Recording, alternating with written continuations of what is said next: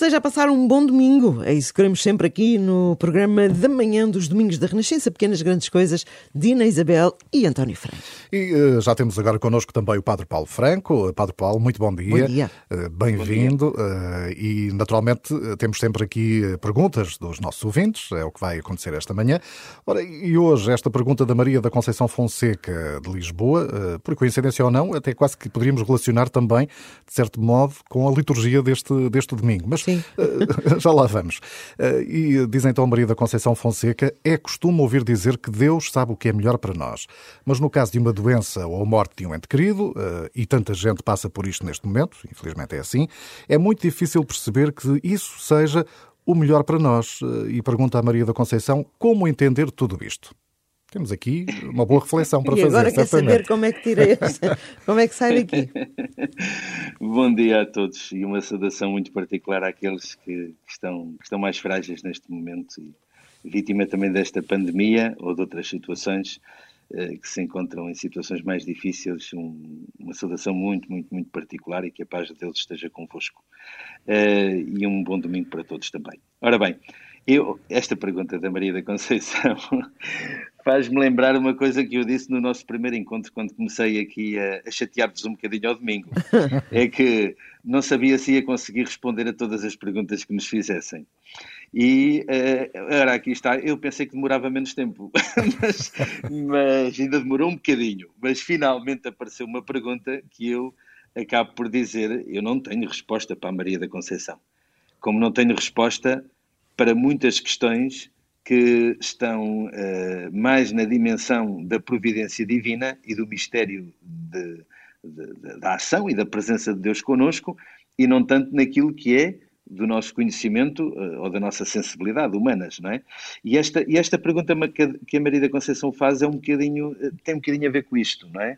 Portanto, eu não posso responder à Maria da Conceição sim ou não, preto ou branco. Uh, posso fazer uma coisa, e é esse o meu desafio hoje, é olhar para esta questão que a Maria da Conceição coloca eh, e dar aqui duas ou três chaves de leitura. Sim, é e que essas chaves de leitura nos ajudem a olhar para esta problemática. Que no fundo, no fundo, que problemática é esta? É Deus quer o melhor, sim. Deus deseja a nossa felicidade, sim. Deus quer o bem e o bom, sim. Então, como é que nós relacionamos isso com o mal que existe? Como é que eu posso ver aí a vontade de Deus? No fundo, é isto. É exatamente. É isso. E que tanta gente coloca esta questão. Ora bem, deixem-me dar aqui duas ou três ideias, repito, que podem ser uma chave de leitura para interpretar esta realidade. Primeira delas, a nossa condição. Ora bem, nós somos seres humanos, homens e mulheres. Nós não somos deuses. E vivemos num, num mundo finito. Não vivemos numa eternidade. Ora, o que é que isso significa? Significa que é próprio deste mundo, é próprio deste tempo, é próprio da natureza humana a sua finitude. E disso não podemos fugir. Porque as coisas uh, e as pessoas e os acontecimentos e a vida têm uh, o seu limite não é? Eu não sei se nós gostávamos de viver eternamente ou não neste mundo. Eu acho que há de haver melhor. há de haver melhor. Então, estamos todos Mas... conscientes de que isso pode, pode ser a nossa realidade. Esperamos, Pelo aliás. Pelo menos temos essa Exato. Mas a verdade é que, mesmo tendo essa, essa consciência, ou, ou vivendo nessa fé, a verdade é que nós também gostamos de estar aqui. E gostamos porquê? Porque gostamos da presença da vida na vida uns dos outros. Uh, ou seja, nós não somos indiferentes uns aos outros, não somos diferentes às histórias da nossa vida, àqueles que fazem parte, uh, enfim, da nossa, do nosso caminhar, da nossa história, e portanto isso faz-nos bem e nós sentimos que isso é importante para nós. E portanto é natural que procuremos o melhor nesta vida, apesar de ela não nos poder dar ou não, ou não nos poder possibilitar uma perfeição completa. Ora bem, este é o, é o primeiro ponto que eu gostava de sublinhar.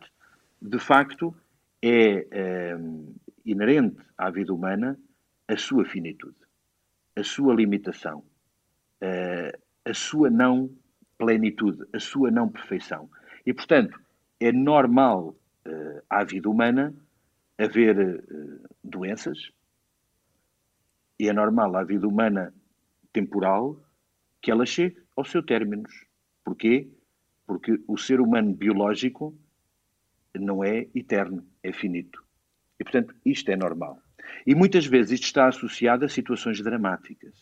E é aí que nós temos ainda mais dificuldade de lidar com isto.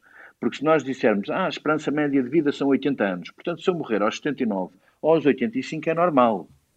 Agora, não é normal que eh, venha uma pandemia e que, eh, enfim, tenha as consequências que está a ter e até em pessoas eh, que ainda tinham uma vida tão grande pela frente e até nas consequências de efeitos secundários que tem, que mesmo a pessoa, a pessoa eh, felizmente não morrendo, fica com resquícios para o resto toda a sua vida. Onde é que está Deus no meio disto tudo? Uhum. Deus está, e aí eu lembro o, o, nosso, o nosso patriarca de Lisboa, o nosso bispo de Lisboa, Dom Manuel Comento, diz isto muitas vezes. Deus está nos médicos que cuidam, na família que acolhe, no amigo que escuta, no padre que, que absolve os pecados e que lhe dá um sentido de paz. Enfim, está em todos esses sinais. Porquê? Porque Deus, não apagando aquilo que são as condições naturais da vida humana, próprias da existência humana, Ele vai se cruzando na nossa vida através de tantas pessoas para, mesmo nas dificuldades, tornar a nossa vida com mais esperança, com um sentido mais positivo. E é aí que Deus está. Esta era a primeira chave de leitura. Segunda chave de leitura. A nossa vida, porque é, tem as suas limitações e é finita, tem por isso uma perspectiva de eternidade. Ou seja, nós temos que olhar para a plenitude da vida, para uma felicidade plena, não neste mundo, mas na eternidade. Ou seja, na comunhão plena com Deus. Portanto, aí sim é o nosso foco.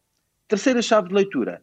Então, se o nosso foco não é, um, não é uma dimensão temporal, mas é uma dimensão interna, então o tempo de Deus também não é o nosso tempo. E nós, às vezes, e isto é muito engraçado, se nós olharmos até para, enfim, para o nosso percurso de vida, não é? Se calhar quando nós tínhamos 10 anos, o conceito de rápido para nós era nos 5 minutos subsequentes à nossa necessidade. Uhum. Quando se calhar temos 30, o conceito de rápido já é no dia a seguir. Quando temos 50 ou 60, o conceito de rápido é na semana a seguir. Ou seja, é muito relativo o conceito de tempo. E por isso, o, é importante perceber que se na, na lógica de Deus a vida tem uma perspectiva intemporal, ou seja, eterna, que começa neste mundo, neste tempo finito, limitado, mas que se perpetua numa eternidade que é plena, então também não podemos avaliar se uma coisa é boa ou é má, porque no nosso conceito de tempo não vemos sinais disso. De qualquer forma. Porque se, porque se calhar os sinais que nos vêm dizer se é bom ou é mau, na lógica do tempo de Deus, se calhar são diferentes. E estas três chaves de leitura, eu penso que nos ajudam a olhar para esta questão e para tudo o que está subjacente a ela de uma forma um bocadinho diferente sem conseguir responder objetivamente à Maria da Conceição. Maria da Conceição, peço desculpa, mas não, não tenho uma resposta objetiva preto ou branco para si. Mas dou-lhe estas chaves de leitura porque penso que a gente, quando muda a lógica de pensamento e de visão da própria vida, também muitas destas questões tornam-se completamente relativas, porque o nosso foco já é outro.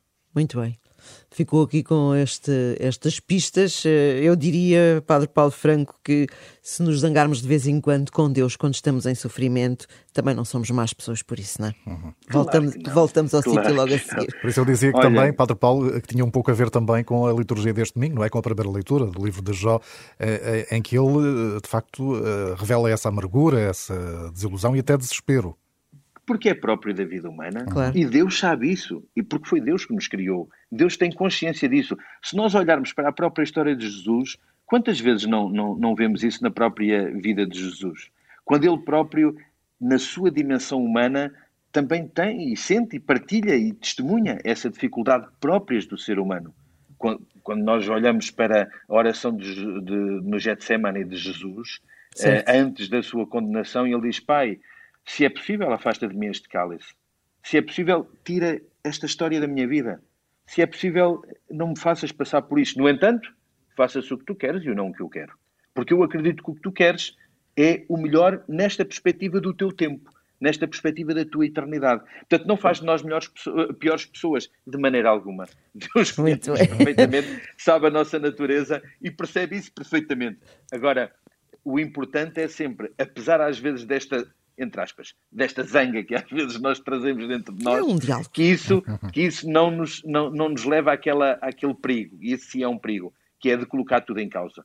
Não é porque temos um problema que tudo é tem que ser posto em causa. E às vezes há pessoas que põem em causa toda a sua vida por causa de uma situação ou outra na sua história. Nas mais diversas dimensões. Vezes, nas mais diversas certo. dimensões. E esse às vezes é que é o grande perigo. Sim, senhora. Uh, Padre Paulo Franco, muito obrigada uma vez mais por estar aqui connosco. Como sempre, o é. desafio a quem está lá em casa Aproveito para, que, para lembrar, é, não é? Manda as suas perguntas. Exatamente, pode ser por e-mail dina.isabel.rr.pt, antonio.freire.rr.pt ou então também pelo WhatsApp. Este é o número da Renascença 96 2007 500, eu repito, 96 2007 500 para enviar uh, essas perguntas por WhatsApp.